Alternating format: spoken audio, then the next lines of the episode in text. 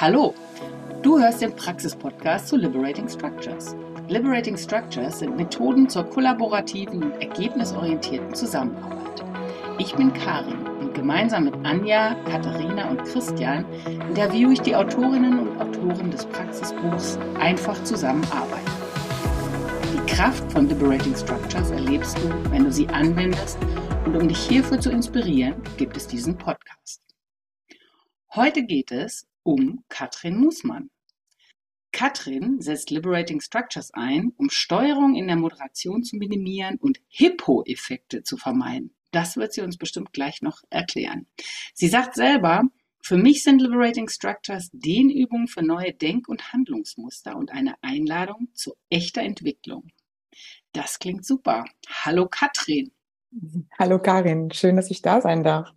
Ja, ich freue mich auch total, dass wir diese Folge zusammen jetzt machen können.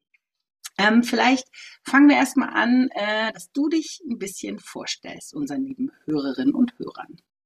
Wer bist du? Was machst du so? Ja, ich bin ähm, ursprünglich komme ich aus dem Innovationsumfeld. Ich habe ganz lange Innovation im Handel betrieben und ähm, bin dann über die Unternehmensberatung zu der Selbstständigkeit gekommen. Und das tue ich jetzt schon seit 2015, muss ich kurz überlegen, 2015, also seit acht Jahren. Ähm, und das hat sich natürlich auch alles im Wandel der Zeit immer noch verändert, aber ähm, ich würde heute sagen, dass ich vornehmlich äh, Prozess- und Dialogbegleiterin bin ähm, und Coach.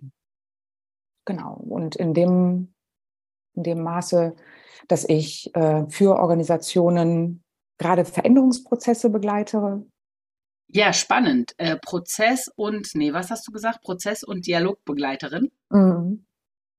Sehr cool. Das ist auch so ein bisschen so mein, ähm, ich, mein Werdegang, glaube ich. ich. Also ich habe das zumindest so empfunden, dass ich so ähm, in die Tiefe gehüpft bin. Dass ich, im, als ich damals im Innovationsumfeld gearbeitet habe, auch sich ganz viel um Prozesse gedreht hat, also Strukturen ähm, und die Auswahl auch oder der, der Fokus sehr darauf ausgerichtet war, wie wir irgendetwas strukturieren oder wie wir Prozesse gestalten. Und ich habe erlebt in meiner Rolle damals, dass ja, it's all about people, dass, der, dass es dann doch daran irgendwie gescheitert ist, dass, wie die Menschen miteinander zusammengearbeitet haben. Also wie sie zusammen in kommuniziert haben ähm, und ja auch Zusammenarbeit gestaltet haben. Und darüber bin ich dann immer mehr, und da hat Liberating Structures eine große Rolle gespielt, immer mehr in, sag mal so, ins Teamdesign gekommen. Ne? Also ähm, in die Auffassung, einen höheren Stellenwert ähm, dem einzurichten, wie wir halt das miteinander gestalten. Und zwar ganz bewusst gestalten und uns darüber auch bewusst ähm, Gedanken machen und bewusste Entscheidungen treffen.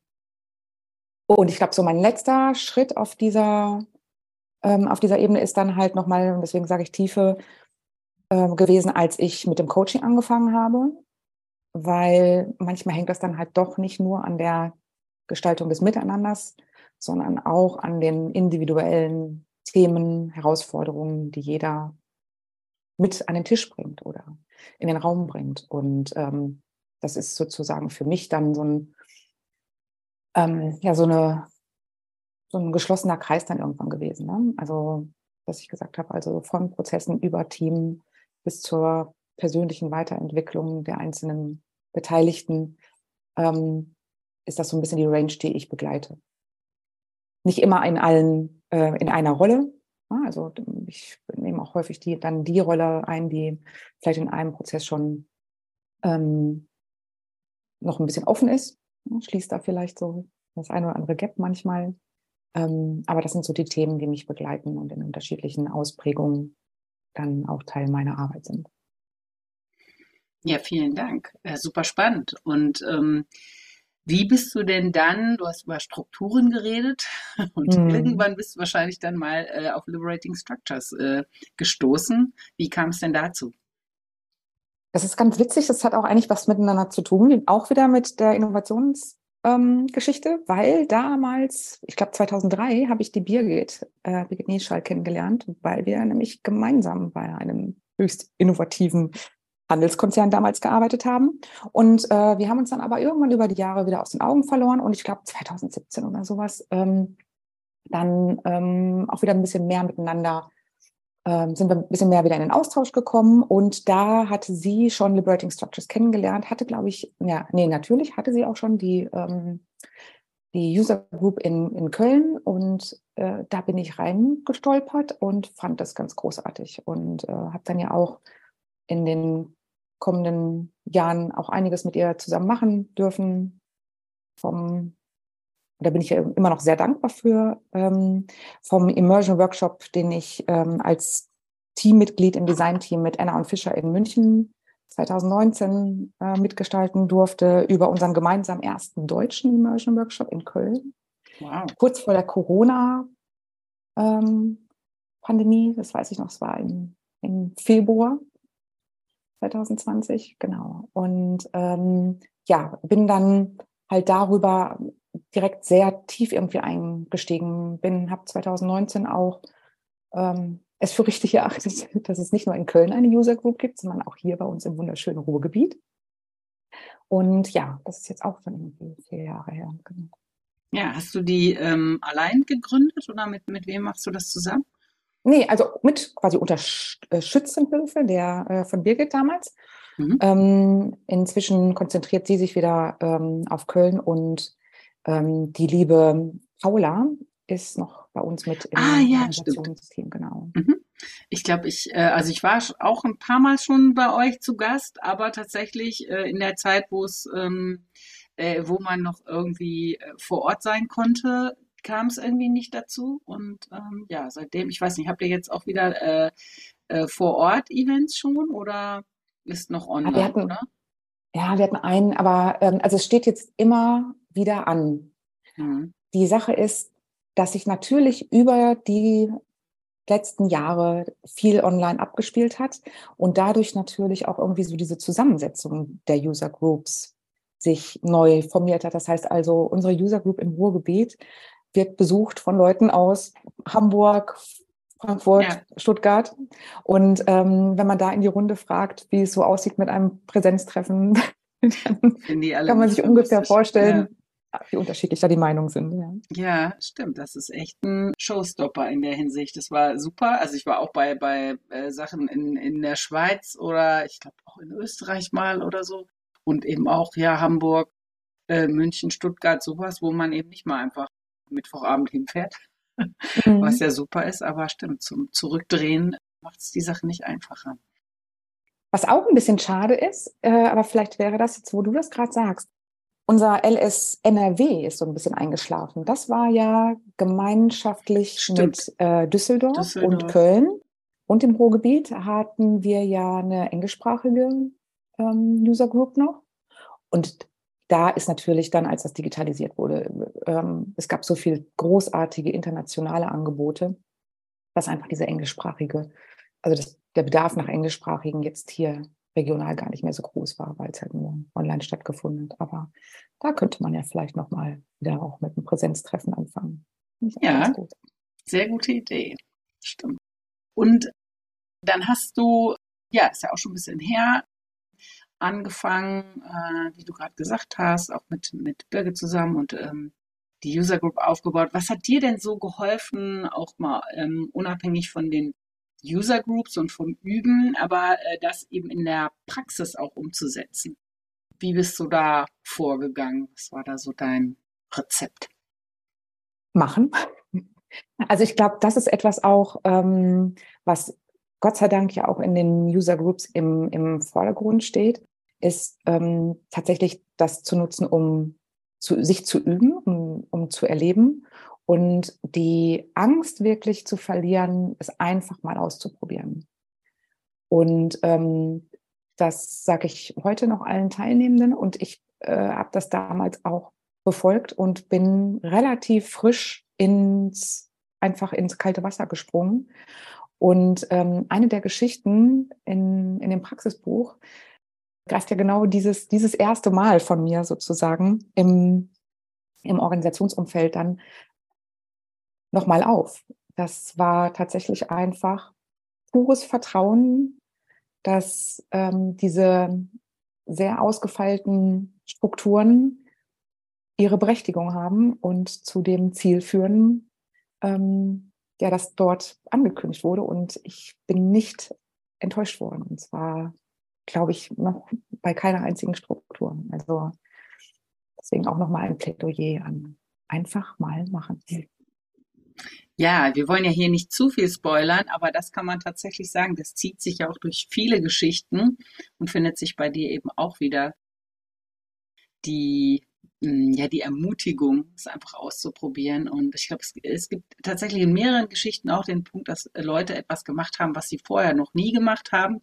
Und, oh Wunder, äh, meistens hat sehr, sehr gut funktioniert. Und viele, viele Sorgen, die man manchmal im Vorfeld äh, hat, bestätigen sich nicht unbedingt, weil tatsächlich die Strukturen auch so, ja, eigentlich so gut funktionieren, wie es sich auf den ersten Blick liest. Auch wenn man manchmal, äh, finde ich, es sich auch gar nicht so gut vorstellen kann. Ne? Bei manchen Sachen mhm. denkt man so, mhm. hm, okay, ja, ich mache das jetzt einfach mal so, aber hm, mal gucken, was passiert. Ähm, spannend. Mhm. Ja, äh, auf das Praxisbuch zurückzukommen wie gesagt, wir wollen hier nicht die Geschichte nacherzählen und wollen auch nicht alles verraten, aber ähm, erzähl doch mal, äh, du hast ja zwei Geschichten beigetragen und wir wollen das heute ein bisschen um die eine drehen oder an, der einen Geschichte ein, ein bisschen mehr erfahren. Ähm, sag doch mal, wie du die ausgewählt hast. Wie, wie bist du darauf gekommen, genau diese Geschichte zu erzählen? Ähm, also zum einen war es tatsächlich, weil es das erste Mal war, dass ich so ins kalte Wasser gesprungen bin mit den Liberating Structures. Und ähm, zum anderen, ja, ich glaube auch, weil es sich um eine Struktur handelt, die vielleicht sich jetzt erstmal relativ groß liest, die ähm, vielleicht jetzt nicht so zum Einmaleins gehört, also zu den, zu den ersten Strukturen, die man vielleicht anpacken würde. Ja, und ähm, weil ich, glaube ich, damit auch ermutigen wollte, dass man sich auch an die Strukturen herantraut, die vielleicht jetzt nicht so klein sind. Weil ich, also ich möchte jeden ermutigen, mal ein One-Two-for-All zu machen oder mal ein Impromptu-Networking. Ähm, das ist großartig, aber vielleicht dann ruhig, relativ zeitnah auch mal eine Struktur, die, ähm, ja, die, die vielleicht ein bisschen größer wirkt und die ein bisschen mehr Zeit in Anspruch nimmt, also nicht in, in einer Viertelstunde oder einer halben Stunde ähm, zu absolvieren ist. Aber ja, und ich möchte auch dazu ermutigen, wirklich den, den Purpose in den Mittelpunkt zu stellen und zu gucken, welchem Sinn und Zweck folgt denn die Struktur und darauf auch wirklich zu vertrauen, dass dafür der Einsatz sich auch, äh, also dass der schon gut beschrieben ist und ähm, dass es da auch wirklich hilft. Und ich hatte halt eine Herausforderung kurzfristig habe mich gefragt, was es braucht und bin den Strukturen durchgegangen und habe geguckt, ob sich was findet, was dem ja irgendwie zugutekommen könnte. Und habe ausgewählt und gemacht und ähm, ja, muss sagen, dass es wirklich ganz gut gelaufen ist. Ja. Und deswegen fand ich einfach das Erlebnis immer noch ähm, als so was Besonderes, dass es auf jeden Fall die äh, ins Buch gefunden hat bei der Auswahl. Mhm. Schön, ja. Ähm, ohne alles vorwegzunehmen, magst du ein bisschen erzählen, äh, was das jetzt für eine Struktur ist? Weil ich finde es nämlich auch äh, sehr schön, dass wir ähm, ja recht unterschiedliche Strukturen hier auch ein bisschen näher beleuchten. Erzähl doch mal, wie die so funktioniert.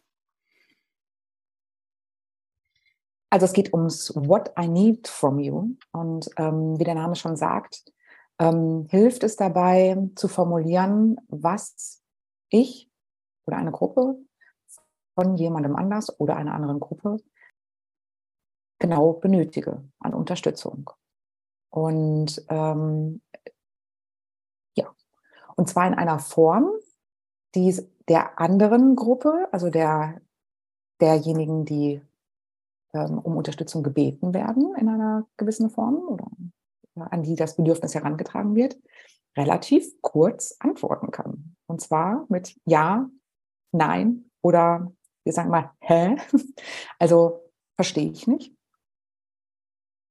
Und das klingt vielleicht ein bisschen lapidar, braucht aber dann schon eine gewisse Zeit und ja, die Struktur gibt halt da auch wieder die Möglichkeit, ähm, dann in Kleingruppen ähm, sich genau dieser Formulierung zu nähern und ähm, sozusagen in der ersten Runde dann ihr Bedürfnis ähm, zu formulieren, dann an die anderen Gruppen klar zu formulieren, also klar auszudrücken und ähm, eine Antwort zu kriegen, die dann im Zweifel vielleicht äh, nochmal dann auch nochmal nachjustiert werden müsste, um tatsächlich zum Erfolg zu führen.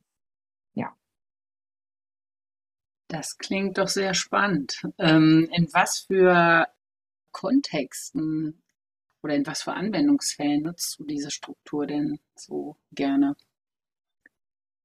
Also immer dann, wenn ich sehe, also es ist jetzt, um das vorwegzunehmen, es ist keine Struktur, die, glaube ich, ähm, mein Daily Business ist. Mhm. Ähm, aber wenn ich sehe, dass es in einem, in einem Prozess zu einem ähm, zu einer großen Anzahl von Bedürfnissen kommt, die nicht mehr klar formuliert werden, sondern die so, ähm, die so ihre Wege finden. Ne? Also wo ich sich dann immer, wo ich so Stellvertreterthemen aufploppen, wo man diese klaren äh, Grundbedürfnisse ähm, oder Anforderungen nicht mehr im Raum hat, äh, sondern auch vielleicht ein bisschen voraussetzt, dass alle anderen das schon wissen.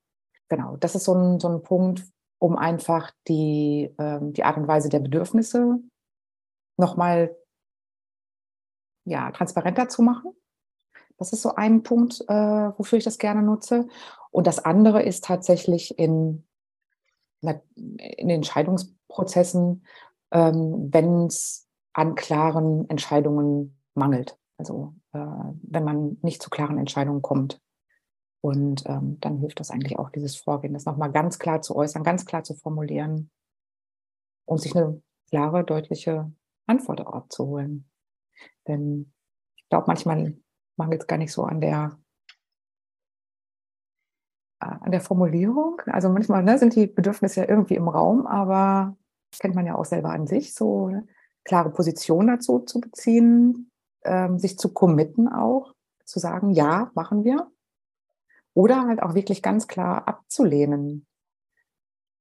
Das vermeiden wir dann häufig in, in so Prozessen und um das aufzulösen oder um das zu umgehen, nutzt die Struktur einfach schon viel. Ja.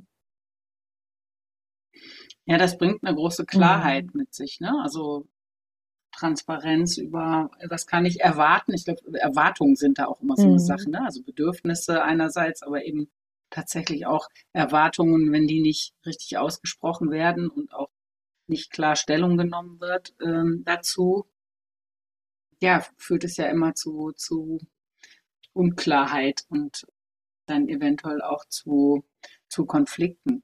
Und wie wirkt sich das normalerweise aus, die, die Tatsache, dass die Antworten so begrenzt sind auf so wenige äh, Alternativen? Äh, haben die äh, deine Teilnehmenden damit häufig ein Problem oder wundern die sich erstmal oder müssen die das erstmal ein bisschen üben oder fangen die an zu diskutieren und sagen, naja, vielleicht muss es doch auch geben oder ein, äh, was weiß ich, ich muss das doch ein bisschen genauer erklären, warum nicht oder was hast du da für Erfahrungen mhm. gemacht?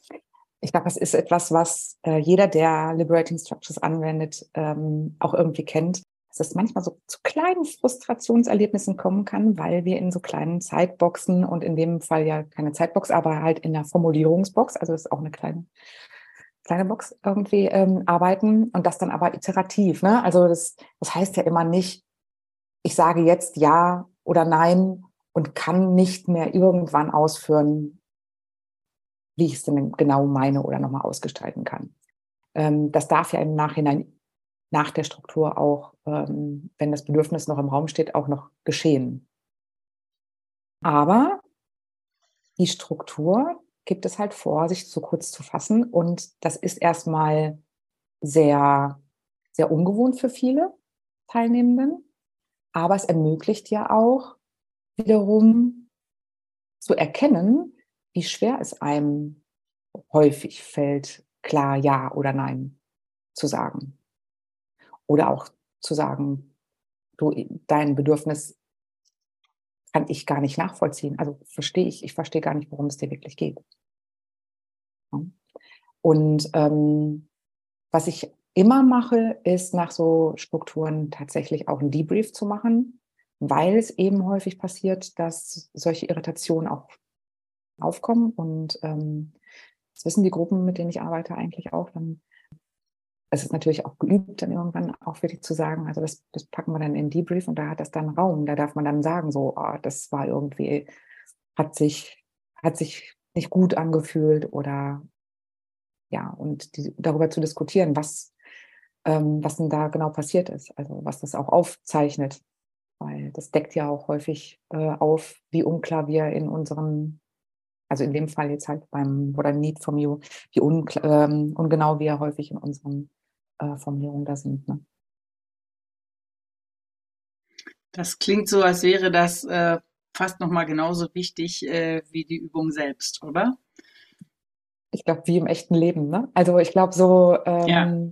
alles das irgendwie, ähm, wo wir wo wir ins Handeln kommen, ist, ist, ist großartig.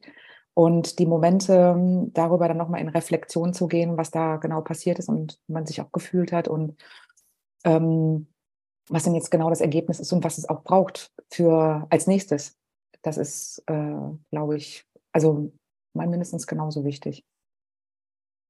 Und ich glaube, das ist auch etwas, was ich ähm, durch diese ähm, Grundstruktur bei Liberating Structures auch nochmal wesentlich ähm, stärker gelernt habe, ähm, dem auch ähm, bewusst Platz zu geben.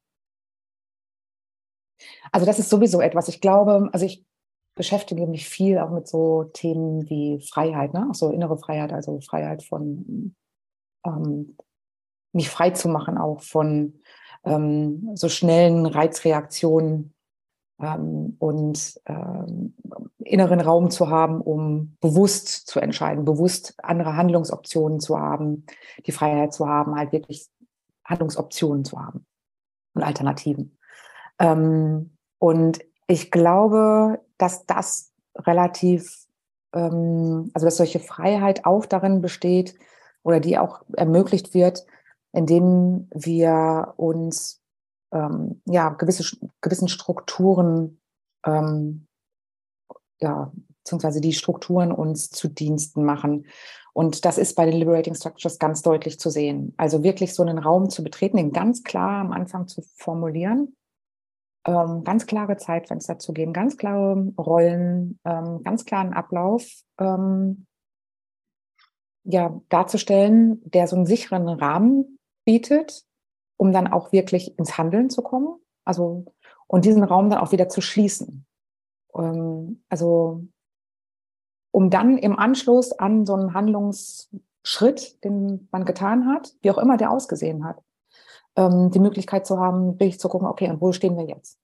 Ich sag, so ein bisschen ist das immer wie beim Golfspiel. Ne? Das ist so ein bisschen so, also es ist wie so bei einem, einem Schlag, dann schlägt man mal ein, dann ist es aber ganz sinnvoll, mal wieder zu gucken, wo der, wo der Ball dann liegt und wo das Loch ist und ne, was so, wie man sich so neu ausrichten muss. Und ähm, also mir hat das unheimlich geholfen, da diese, ähm, also nicht nur die Strukturen selbst zu haben, sondern auch so das, das, das, das Setting, was drumherum ist. Ja, also mit den fünf Designelementen, mit den Prinzipien, ähm, mit dem auch immer wiederkehrenden Debrief. Ähm, das sind alles Dinge, die, die machen schon einfach unheimlich viel Sinn. Mhm. Und zwar nicht theoretisch. Ne? Also, also nicht so im Theoretischen, nicht so im, im reinen Denken, sondern ähm, tatsächlich dann im, im Ablauf. Ich, das ist das, was mich auch von Anfang an irgendwie so begeistert hat. Es machte, machte Sinn, es hat was bewegt, es hat was ver verändert an Denk- und Handlungsmustern bei mir, bei den Teilnehmenden um mich herum,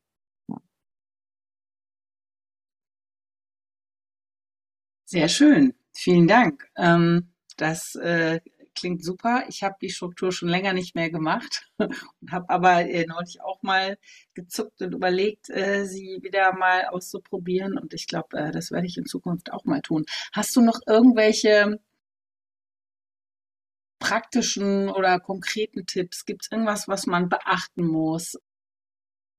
Debrief hast du schon, schon genannt. Und du meinst auch das Debrief sozusagen, was noch zu der Struktur gehört und nicht die Struktur, die danach kommt, mhm. oder? Also ähm, wir haben, soweit ich mich erinnern kann, also ich lese ja, lese ja meine Geschichte jetzt auch nicht ständig nochmal wieder und es ist irgendwie über vier ja, Jahre her, aber ja, da bist du mir mhm. jetzt gerade so ein bisschen was voraus. Aber äh, meines Erachtens haben wir, glaube ich, auch noch einen Debrief gemacht mit einem What so what now what. Genau. Was ich als Debrief auch sehr gerne nutze, weil wir so häufig in die mhm. Schlussfolgerungen und ins Tun wieder äh, springen, ohne wirklich nochmal so zu gucken, was, was konnten wir wirklich beobachten. Und das, da kann ich mich auch noch dran erinnern damals, dass das unfassbar wertvoll war für den Prozess. Ähm, weil natürlich auch, also in, in, in, dem, der Situation, die im Buch beschrieben ist, ging es ja auch darum, dass ein, also eine Interessensgruppe halt der Vorstand auch war. Und wie man das so kennt, ist das natürlich häufig auch vielleicht so eine Interessensgruppe, die eine relativ ähm, große Autorität dann hat oder einen großen Anteil, eine Dominanz irgendwie vielleicht auch in solchen Prozessen einnimmt also der Vorstand oder ne, der Hippo heißt per, Hippo eben, ja, dachte ich auch gerade. ja, äh, Führungskräfte, ähm, extrovertierte KollegInnen, alles das. Ähm, das heißt, da, wo ähm, halt eine Gruppe auch, eine, warum auch immer, eine Dominanz in den Prozess reinbringt. Und das ist auch noch was, was beim What I Need From You auch wirklich ähm, gut eingefangen werden kann. Dass die, die Argumentationen, Begründungen, Wünsche von allen Gruppen gleichwertig im Raum stehen und alle die gleiche Zeit haben, den gleichen Redeanteil haben ähm, und somit der Fokus auf den Inhalt wieder gelegt werden kann und nicht von diesen ja, Dominanzstrukturen sozusagen, die im Raum sind. Und das hat natürlich aber auch Auswirkungen auf die Befindlichkeiten im Raum. Also da gibt es dann Personen, die dann mhm. plötzlich ganz begeistert sind, dass sie mal gehört wurden, ne? weil sie auch Raum bekommen haben. Also ich höre auch in, in meinen mhm. Settings immer wieder, gerade von introvertierten Personen, dass Liberating Structures einfach so unheimlich hilfreich sind, um, um den nötigen Raum zu haben, den es braucht, um, um sich auch einzubringen. Und so ist es aber auch bei unterschiedlichen Interessensgruppen, wenn, wenn halt irgendeine Dominanz im Raum ist. Ist dann derjenige, der ansonsten da weniger Raum bekommt, dann auch sich äußern kann. Ja.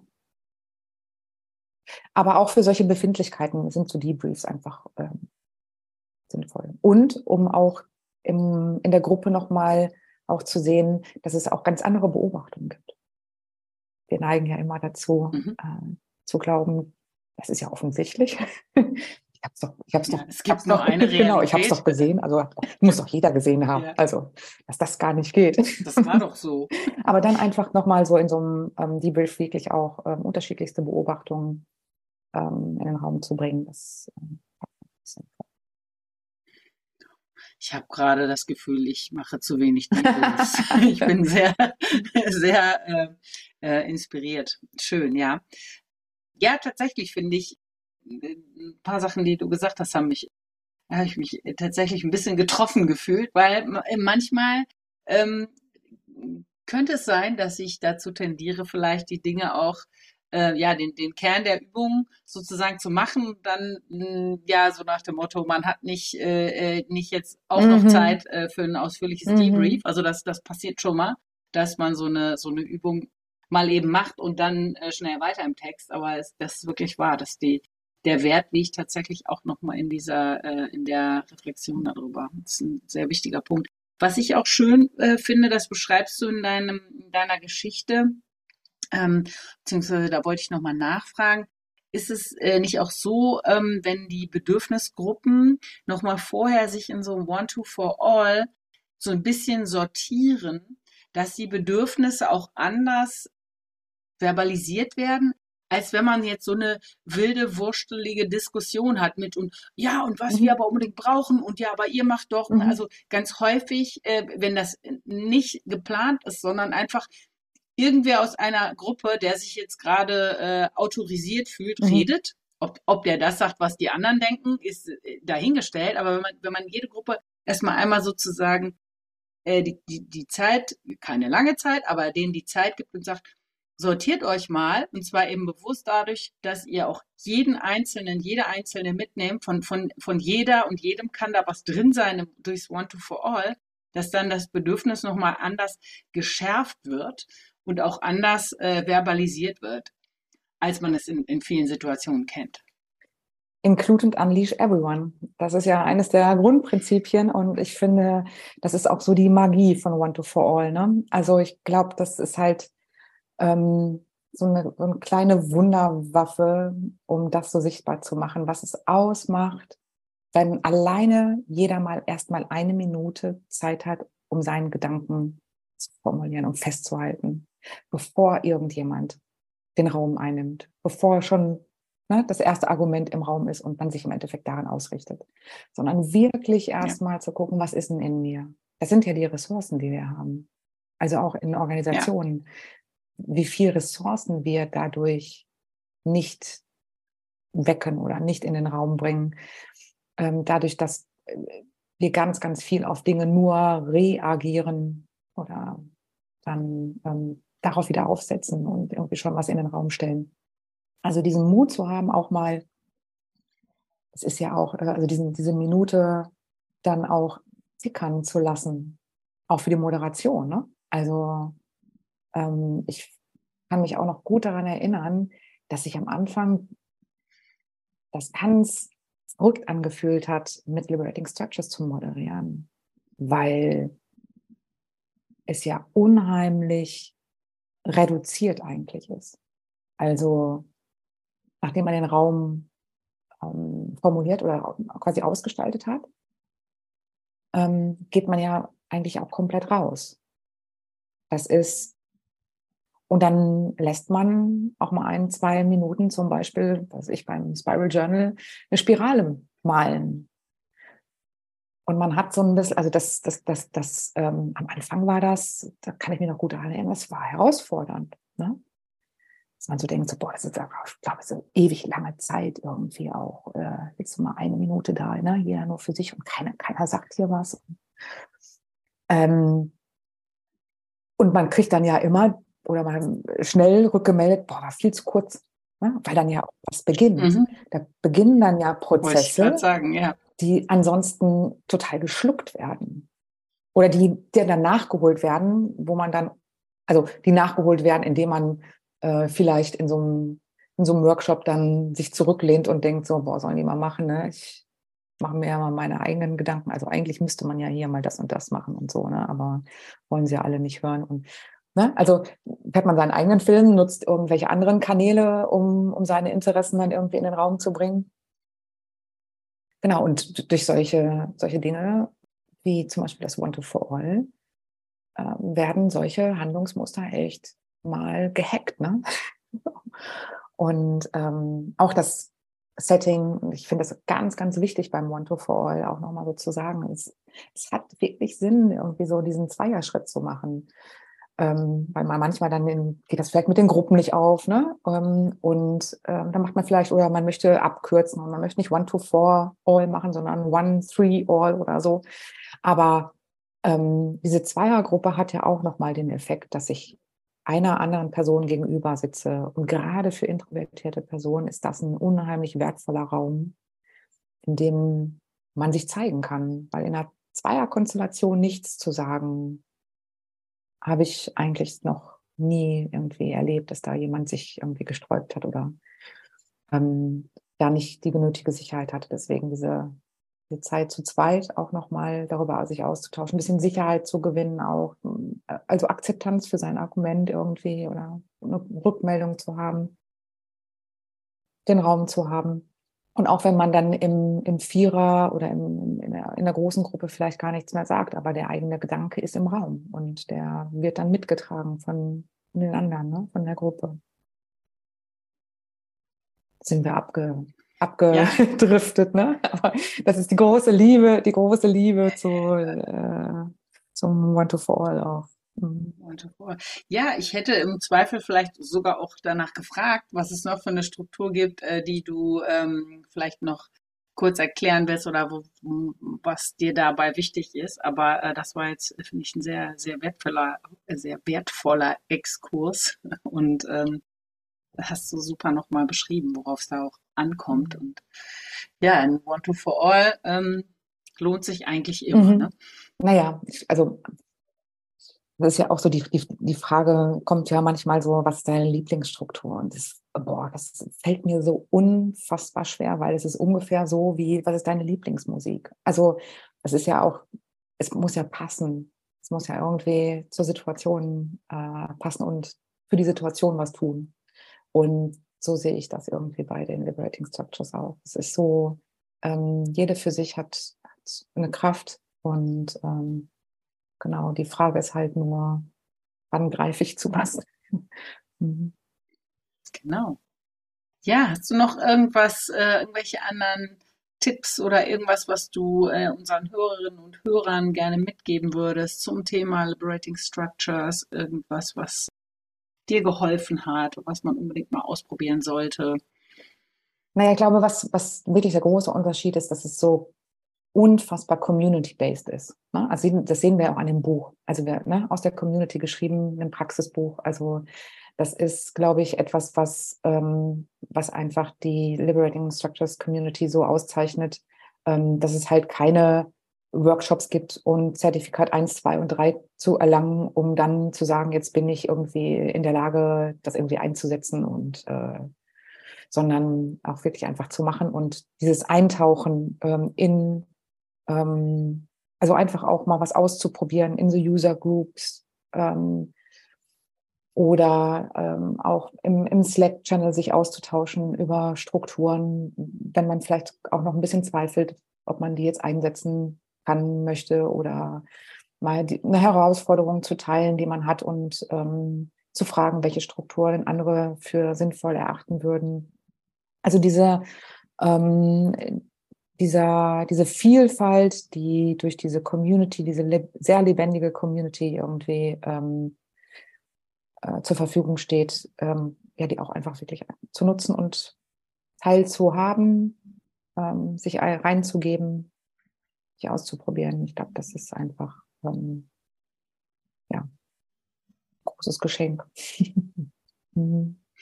Was sind da die äh, Kanäle oder die Zugänge, die du am ähm, stärksten empfehlen kannst? Wenn jetzt jemand anfängt mit Liberating Structures, was würdest du ihm oder ihr als allererstes empfehlen?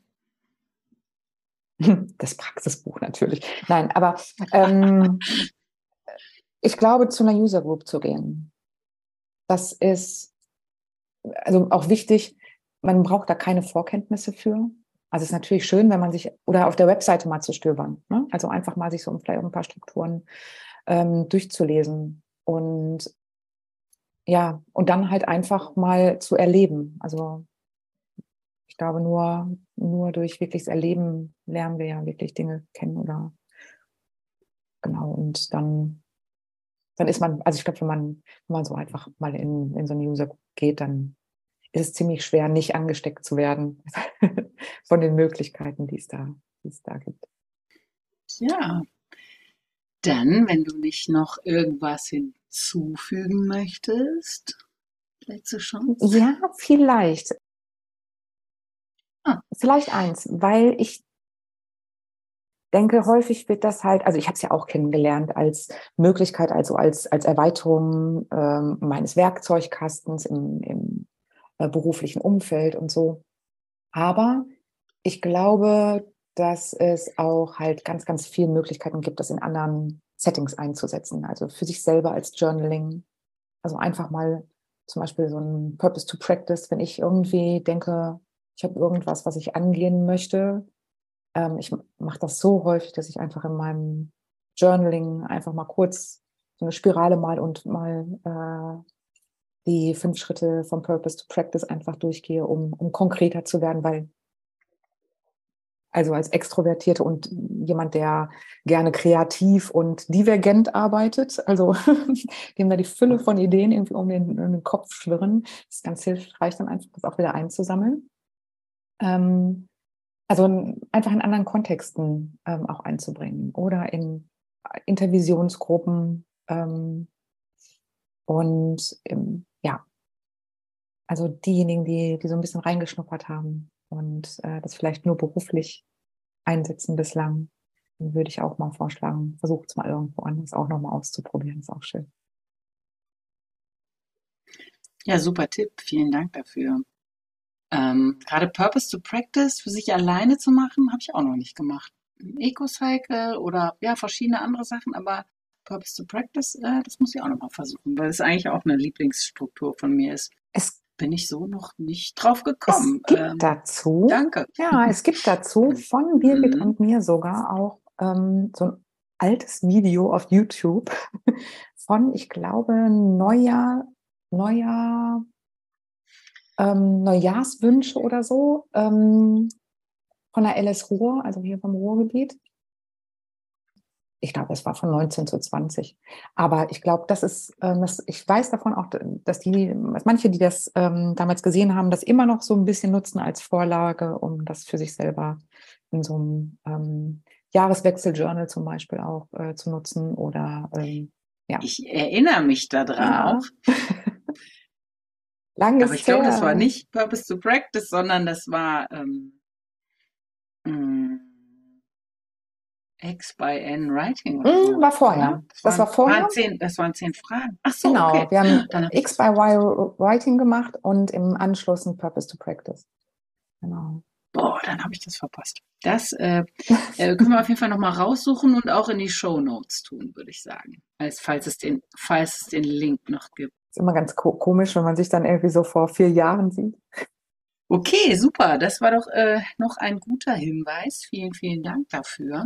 Und ähm, vielen Dank auch insgesamt für deine, ja, deine ganzen Tipps und die Story oder die Hintergründe zu deiner Geschichte. Und ähm, ja, ich kann allen Hörerinnen und Hörern nur empfehlen, sich die mal durchzulesen. Und es gibt ja auch noch eine zweite, vielleicht sprechen wir über die auch nochmal. Schauen wir mal. Vielen Dank, liebe Katrin. Vielen lieben Dank, Karin. Es hat echt Spaß gemacht, sich da nochmal äh, wieder mit zu beschäftigen. Und ähm, auch ich nehme das gerade wieder zum Anlass, einfach mal wieder reinzustöbern ins Buch. Äh, jetzt vielleicht nicht unbedingt, um meine Geschichten nochmal zu lesen, aber ähm, in die der Kolleginnen. Denn ich glaube, das ist halt einfach echt wertvoll, so zu sehen, wie es dann tatsächlich in der Praxis eingesetzt ist und ähm, ja, wie es sich dann gestaltet. Das stimmt. Ich habe auch Danke ich habe auch nach jeder Podcast-Folge wieder das Gefühl, oh, ich muss noch mal blättern. ja, super. Sehr schön. Vielen Dank. Das war der Praxis-Podcast zu Liberating Structures. Alle zwei Wochen erscheint eine neue Folge. Ihr findet unseren Podcast auf den üblichen Plattformen wie iTunes, Spotify oder auch in eurem Podcatcher eurer Wahl. Wir freuen uns über euer Feedback. Lasst gerne eine Bewertung da, empfehlt uns weiter oder meldet euch bei uns. Vielen Dank.